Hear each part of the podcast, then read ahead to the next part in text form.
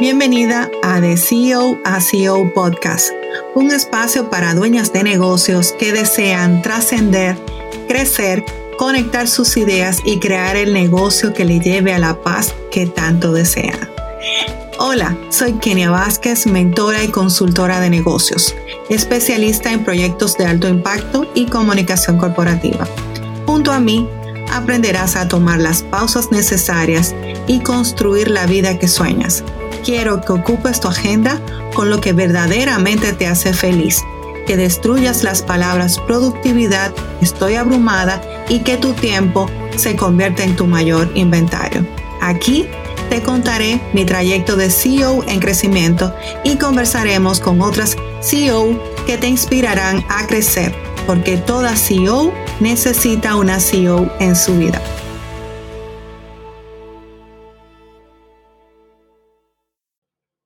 Bienvenidas a este episodio de CEO a CEO Podcast. Y la verdad que este tema lo escogí para conversar con ustedes hoy porque justamente estuve unos grandes días, casi dos semanas fuera del negocio. Y mientras estaba fuera, analizaba y decía cómo de verdad tenemos que prepararnos para ser una CEO a prueba de balas. Y es que ser una CEO a prueba de balas es tener la fortaleza para avanzar en medio de cualquier adversidad por la que estás pasando. Ese es para mí eh, la mayor definición que podemos darle a una CEO a prueba de balas. Yo te puedo decir que la clave corta a esta pregunta de cómo ser una CEO a prueba de balas es conectar con tu interior, fortalecer tu salud y en cierto modo poder apagar el ruido exterior para continuar y avanzar. Como CEOs tenemos muchos roles. A veces es imposible que podamos llegar a todo y que podamos estar en la misma sintonía con todo. Eso no es humanamente posible. El tiempo, la verdad que me ha demostrado que mientras más trabajo en mi interior, más fuerte puedo ser en el exterior. Y hoy quiero invitarte a explorar esto.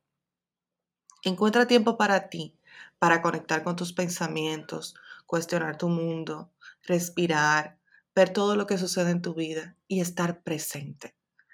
Quizás me digas cómo esto puede funcionar para el negocio, Kenia. Eh, la verdad que estar centrada emocionalmente te va a permitir ver cuál es la prioridad, que esto es algo que a veces no lo vemos tan fácil. Y la ruta que debes seguir ante cualquier tempestad que estés pasando, la calma estar presente es algo que te va a ayudar a llegar ahí.